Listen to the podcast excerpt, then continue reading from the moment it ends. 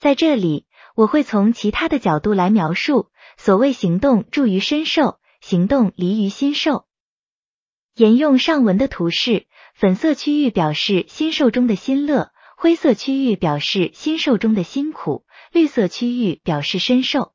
我们体验到心受，可以看作有时我体验到强度为八的心乐，有时体验到强度为三的辛苦，有时是强度为一的心乐，有时是强度为五的辛苦。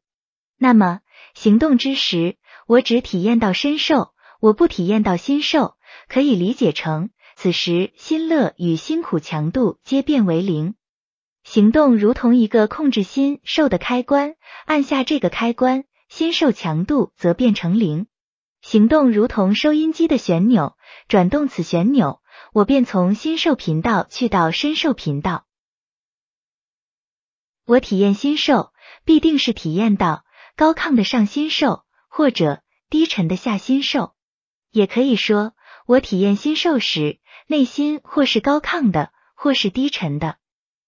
那么，所谓行动离于心受，行动之时不体验到心受，可以理解成内心既不是高亢的，也不是低沉的，内心既不是在上的，也不是在下的。如此，我可以说，行动之时，内心是平静的，内心居于中间。行动之时，心乐与辛苦的强度为零，内心是平静的。行动之时，我体验到身受，那身受强度或许是八，或许是三。行动之时，我体验到身受，那身受或者是高亢的上身受，或者是低沉的下身受。也可以说，行动之时，我的身体是高亢的或低沉的。那么，我会提出一个问题：先前说到，行动之时，心受强度变为零，那么。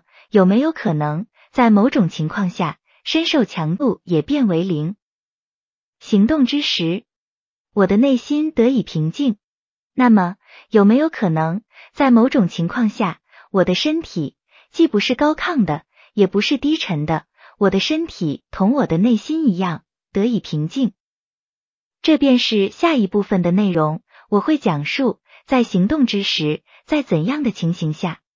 身受强度也变为零，我的身体同我的内心一样得以平静。